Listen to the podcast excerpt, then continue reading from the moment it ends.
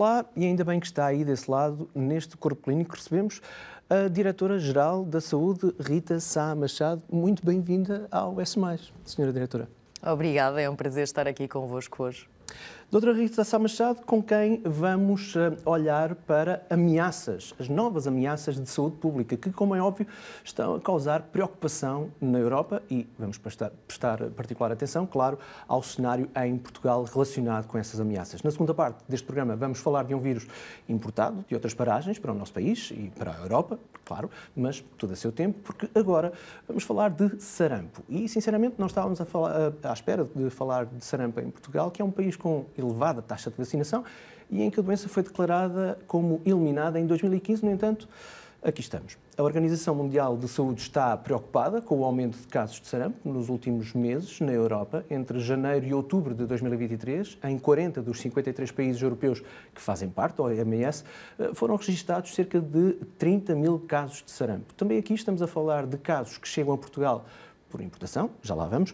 Como já referi, temos connosco Rita Samachado, a Diretora-Geral da Saúde, e nesta primeira parte temos também o professor Gonçalo Cordeiro Ferreira, que é pediatra e que nos vai ajudar a perceber, eh, por exemplo, professor, o que é o sarampo, porque já não estávamos muito habituados à, à designação de sarampo em Portugal, não é? Mal habituados. Bom, em primeiro lugar, não é nem bom dia, nem tarde, nem noite. Isto é um programa desmaterializado no tempo, mas eu não queria deixar de saudar a doutora Rita Sá Machado e pelo lugar que neste momento ocupa, eh, de grande responsabilidade, herdando eh, uma cadeira que foi nos últimos tempos de dois grandes profissionais e amigos, Dr. Francisco Jorge e a doutora Graça Freitas, e pelo que do que conheço da doutora Rita, sei que fará um lugar à altura, se não mesmo superior ao dos dois. Mas terá muito trabalho pela frente e todos deveremos estar aqui para, cada um à sua maneira, a ajudar. Não comente em confidência de dizer que conhece a doutora Rita Sá Machado dos tempos de escola, certo? Que a doutora Rita, de várias circunstâncias, as últimas das quais aquelas reuniões que houve na Direção-Geral dos tempos heroicos do princípio do Covid, por Exatamente. exemplo. Exatamente. Um, o sarampo. O sarampo uh, é uma ameaça de sempre, chamemos-lhe assim. Talvez a doença viral uh, com maior impacto uh, nas crianças, mas não só.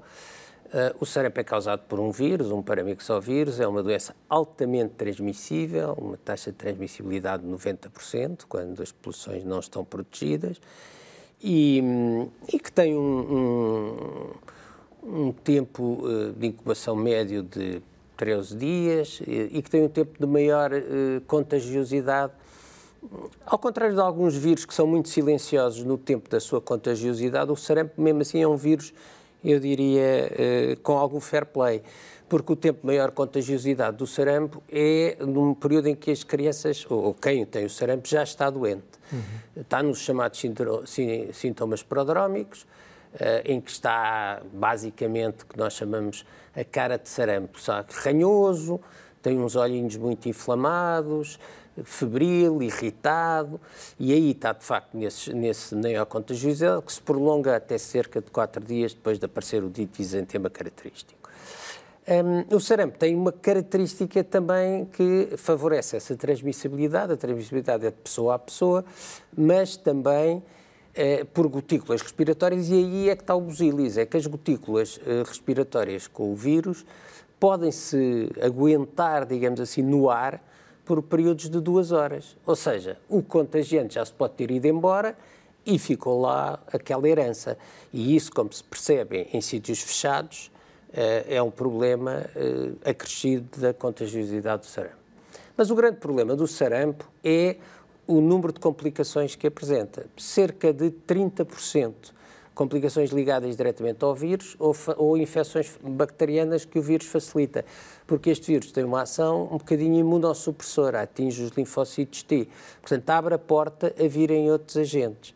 E, portanto, tem uma série de problemas bacterianos, uma série de problemas respiratórios, eh, dos quais o principal a pneumonia, otites, laringite, laringite do sarampo, bastante grave também, intestinais, as gastroenterites, então em populações, por exemplo, em países de baixos recursos económicos, com crianças desnutridas, a gastroenterite faz autênticas desgraças e, hum, e também uh, neurológicos, a encefalite do sarampo.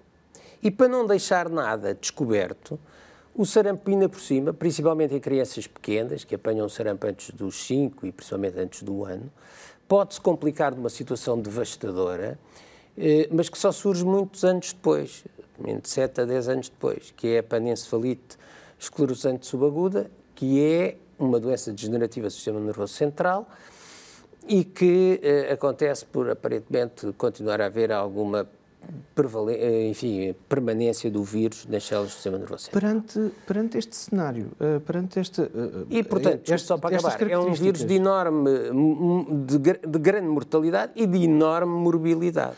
Perante estas características que o professor aponta, uh, doutora Rita Sá Machado, devemos estar preocupados ou a nossa cobertura, uh, uh, nossa cobertura vacinal ajuda-nos a não estar tremendamente preocupados com este regresso a Portugal da doença? Eu acho que nós temos de estar sempre preocupados quanto ao vírus do sarampo na questão, acho que o professor eh, Gonçalo Coelho Ferreira enumerou muitas daquilo que são as nossas preocupações uhum. enquanto profissionais de saúde e no âmbito da saúde pública, mas gosto também de pôr aqui alguma nota de tranquilidade, porque se continuarmos a fazer aquilo que a população tem feito ao longo do tempo, e aqui tem sido mantermos as nossas boas coberturas vacinais isso depende não só de todos os profissionais de saúde que estão envolvidos neste processo de vacinação, mas também, neste caso, as vacinas são feitas em duas alturas no momento da infância, portanto, aqui os pais têm essa responsabilidade de vacinar as suas crianças, os seus filhos, se mantivermos aquilo que temos feito ao longo do tempo, podemos estar com um nível de preocupação um pouco mais inferior e deixar a preocupação para as autoridades de saúde. Como é óbvio, nós não estamos estanques naquilo que acontece no mundo uhum. e, portanto, Portugal há pouco falou na sua introdução da questão da eliminação. Sim. Apesar de nós termos casos em Portugal, nós, por enquanto, mantemos a doença eliminada em Portugal. Tivemos zero casos durante alguns anos, inclusive. Vou, vou explicar um bocadinho este conceito Sim. de eliminação. O conceito de eliminação não indica que não hajam casos, que sejam casos importados. Uhum. O que significa é que não existe circulação do vírus em território nacional. Portanto, se vier um caso importado, em que nós temos realmente com alguém, mesmo que até tenha uma cadeia, portanto, esse caso importado certo. conseguiu dar origem a um novo caso, isso não significa que o nosso status ou o estatuto de eliminação será uh, tido. Porquê? Porque nós, face àquilo que é a imunidade de grupo, face às nossas coberturas vacinais, conseguimos quase como travar a perpetuação do vírus do sarampo e isso permite então mantermos esta nossa proteção mas gostaria de salientar uma vez mais que esta proteção depende de um trabalho de profissionais de saúde, mas também de todos, que são os pais, neste caso, que uh, mantenham também esta vacinação das suas crianças. Claro que temos também os adultos. Uhum. Os adultos têm de ter a certeza que estão vacinados contra o sarampo ou que tiveram doença, porque a imunidade também é dada por doença, e no caso, no meu caso, já estive portanto, na minha faixa já existia, uh, ainda era a VAS, mas já existia uma, uma vacina. Uh, se calhar, na altura do professor Gonçalo, já teve sarampo e, portanto, está imunizado naturalmente. naturalmente. Existem aqui algumas diferenças, mas é importante é perceber qual é o nosso estado uh, de imunidade contra o sarampo. Depois dos zero casos, qual é então o nosso uh, estado neste momento? Ou seja, qual é o ponto de situação em termos de doentes? com sarampo? Uh, em Portugal, quantos Sim, é que nós temos? Nós desde Importados, o início, como me disse. É? Nós, desde o início do ano, uh, nós reportamos nove casos de sarampo em território uh, nacional. Nesses nove casos de sarampo, três casos aconteceram na área da região de Lisboa e Val do Tejo uhum. e seis casos ocorreram na região norte. Portanto, em, uh, na sua maioria, e portanto isto é uma investigação que nós vamos uh, fazendo, aquilo que conseguimos sempre identificar é uma fonte ou uma probabilidade de que esse caso veio ou por uma viagem anterior, ou por um não residente em Portugal e que estava a fazer o seu turismo também em Portugal. Uhum. Portanto, todos estes casos têm uma ligação àquilo que é o Foro Internacional. E atualmente, e é isso que também a Organização Mundial de Saúde, o Centro Europeu de Prevenção e Controlo das Doenças Transmissíveis tem realmente eh, posto eh, ou eh, mostrado que, qual é a situação mundial, é que temos na Europa e no contexto global países com eh, surtos de eh, grande dimensão, como o Reino Unido, por exemplo, como a Roménia, como a Áustria, que estão neste momento a ter surtos de grande dimensão, face também às coberturas vacinais da sua população. Uma questão uh, para os dois: uh, fatores que contribuem para este aumento? Que é que, quais é que são conhecidos para esta, na Europa e no mundo? Fundamentalmente é, é, é, é, o descuido, chamemos-lhe assim, da vacinação, eh, que eu chamaria, em alguns casos, enfim, uma, uma sensação de que há uma grande já proteção e que as pessoas podem descuidar um bocadinho a vacinar, e noutros casos é porque há campanhas claramente uh, anti-vacinação. Uhum. Uh, eu, eu só gostava de, de, de dizer duas coisas. E, e, e, o papel da Direção-Geral de Saúde tem sido sempre, de facto, de manter uh, as melhores práticas no sentido de da vacinação e do alerta dos, dos, profissionais e do público, sem causar, obviamente, qualquer sensação de pânico. Nós, no, no meu caso, como pediatra, eu sou um bocadinho mais incisivo nisto. Eu, eu, eu curiosamente, eu, hoje em dia às vezes é, é, difícil as pessoas reconhecerem o sarampo, é por isso que muitas vezes nos últimos, nos últimos tempos demorou algum tempo mais até as pessoas caírem na, em si e dizer, mas isto espera lá, isto até pode ser um sarampo. Uh, mas eu, desde que comecei o internato de pediatria, aterrei no internato de pediatria num dos maiores surtos que houve de sarampo dos últimos anos, desde que a vacina foi introduzida em 74. Porque a vacina foi introduzida, mas não havia grande, na altura, demorou tempo uhum. até haver uma, uma cobertura de facto vacinal importante. E começou a haver só quando começava a haver surtos. Uhum. Mas depois as pessoas esqueciam-se outra vez e cinco anos depois vinha outra Voltava. vez um surto. Então tivemos um surto em 83 e 84, um surto extraordinário. Uh, e foi aí que eu acabei de entrar no internato de pediatria. A Estefânia tinha enfermarias totalmente dedicadas ao sarampo apenas. E depois, cinco anos depois, já não foi um surto tão grande, mas já ainda assim, em 88, 89, houve também um grande uhum. surto de sarampo. A partir daí, as pessoas que começaram realmente a ter mais atenção à vacina e, portanto, começamos, foram os dois últimos grandes surtos de sarampo que houve foram nessa altura. Houve depois pequenos surtos em, em 93 e depois um em 2017, mas eh, já menos. Agora, eh, isto para dizer que eu, eu, eu, vi muito sarampo e vi muita complicação de sarampo. Um, o que nós não nos podemos esquecer é que não é por acaso que há campanhas uh, contra a vacinação. Um, no Reino Unido, que a doutora Rita citou, que é somente dos países, tirando os países do leste, mas aí é por outros motivos, que eram países que achavam que a vacina era uma coisa imposta pelo Estado e uhum. tinham um grande... Estava mesmo associada? Não, estava mesmo associada e, portanto, uh, o Estado impunha-lhes coisas a mais e eles estavam um bocadinho contra tudo o que viesse do Estado e quando se livraram do peso opressivo do Estado, a vacina foi atrás há um, também disso. Há um, há, um, Portanto, há um, excessivo liberalismo. Não, mas quer dizer, isso, enfim, não se... Sim, eu percebo. Eu, eu percebo o que está a dizer. Não se justifica, mas até se compreende e nós tivemos esse problema quando começámos a receber refugiados ucranianos agora. Quando nós fizemos uma consulta na Estefânia e uma das maiores preocupações era tentar explicar-lhes a necessidade da, da vacina. A vacinação.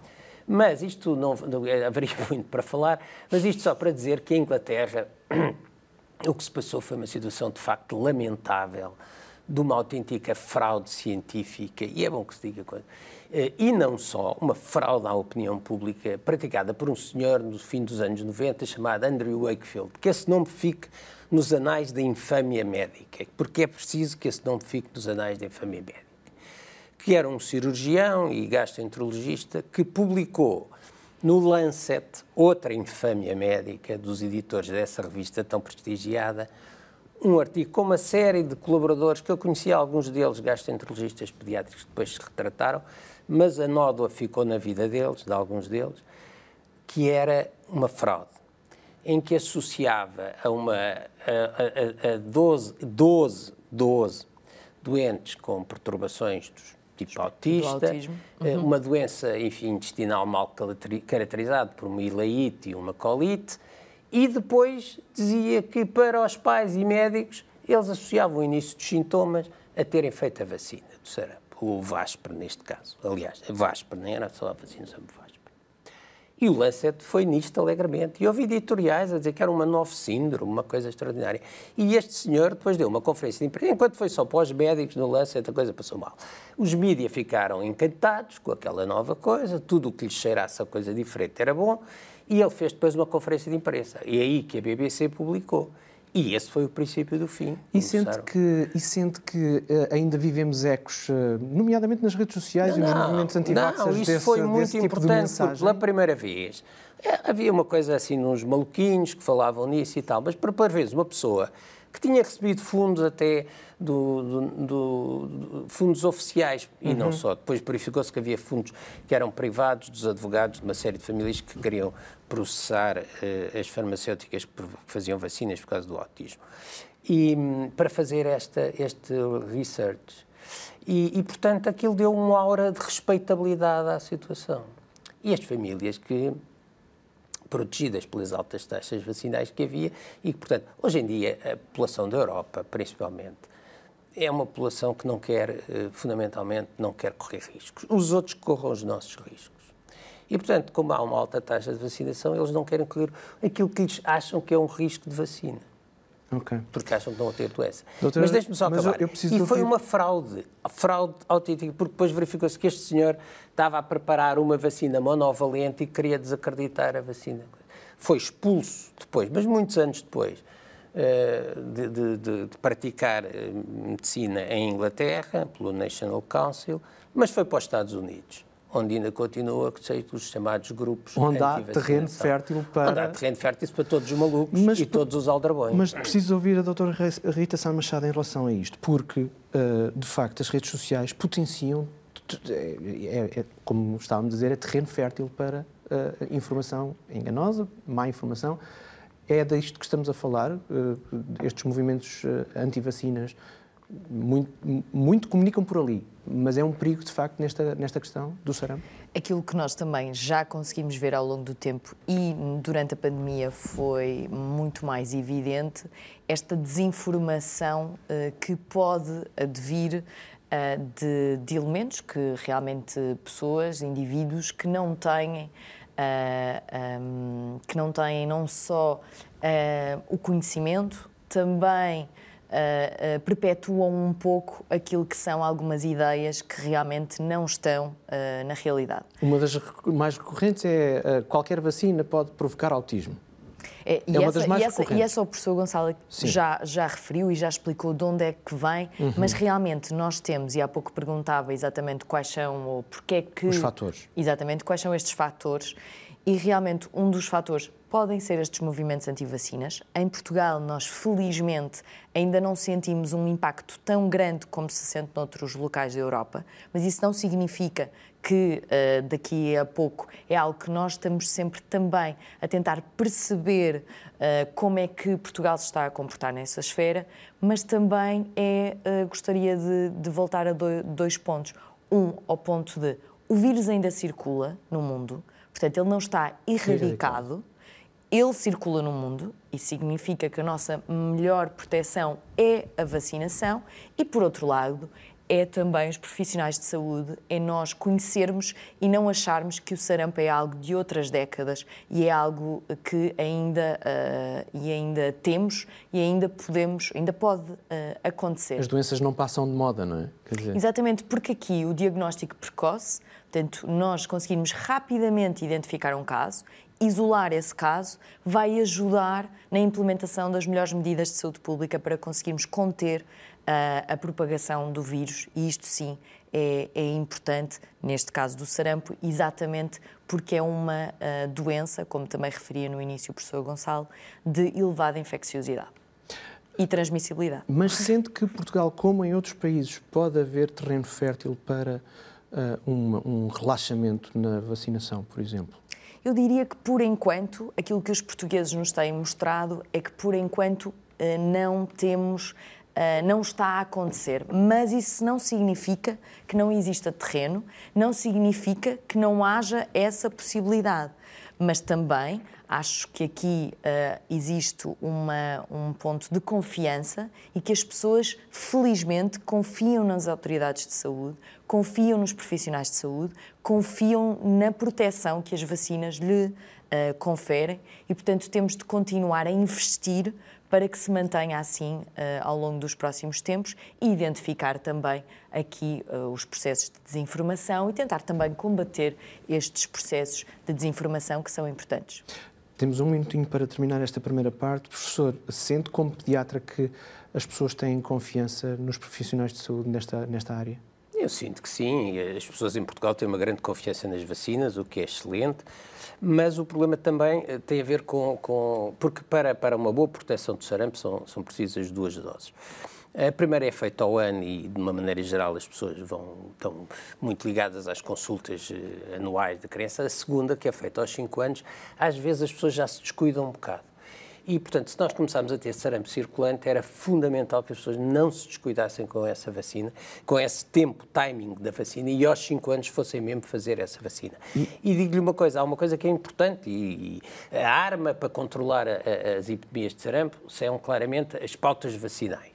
E, e em determinadas alturas, porque abaixo do ano eh, não se faz a vacina, até porque ainda poderá haver anticorpos uhum. maternos circulantes, um, que quando é doença natural são maiores, mas quando é a vacina são menores. Portanto, as crianças abaixo do ano que são suscetíveis, são também mais suscetíveis à doença, que são suscetíveis às complicações mais à doença. Poderemos, em determinada altura, mas é por isso é que a Direção-Geral está a monitorizar tudo, ter que fazer uma vacina extra uh, antes do ano, como já acontece noutros sítios. E, e, é, portanto, é preciso que as pessoas sejam mobilizáveis rapidamente numa situação dessas para irem fazer as vacinas. E aí é importante a DGS entrar a DGS no terreno. É que, claro. é que decidirá, como é óbvio, e, e alocará as, as, as, os recursos para isso. Mas é importante, portanto, que as pessoas saibam que uh, estas situações são dinâmicas uhum. e que quando se lhes pede uma coisa é em seu benefício em benefício dos seus filhos e da comunidade. Deixe-me só uh, consultar a doutora Rita Sá Machado uh, no que a DGS tem planeado para um, um pior cenário possível. A DGS está sempre preparada para os seus piores cenários relativamente à vacinação. Uhum. Portanto, mesmo neste caso, quando já temos uh, casos importados e casos de sarampo em Portugal, aquilo que nós identificámos logo foi aquilo que é a atualização até da nossa própria uh, guias técnico-normativos. Também tivemos a fazer reuniões específicas com autoridades de saúde e elas com profissionais de saúde. Foi feito também aqui uma renovação da informação e mostrado este alerta desta possibilidade. Portanto, nós, e do ponto de vista comunicacional, também uh, incluímos algumas mensagens. Portanto, nós uh, estamos uh, preparados e estamos também a agir consoante esta dinâmica ou dinamismo que falávamos há pouco relativamente à situação do sarampo. Estamos mesmo a terminar esta primeira parte. Muito obrigado, professor Gonçalo Cordeiro Ferreira, pela presença no Corpo Clínico. a doutora Rita Samachado, diretora-geral da Saúde, vai manter-se connosco no programa. Voltamos à conversa daqui a pouco com uh, um novo tema. Vamos falar de dengue, doença que por cá também está em crescendo. Até já.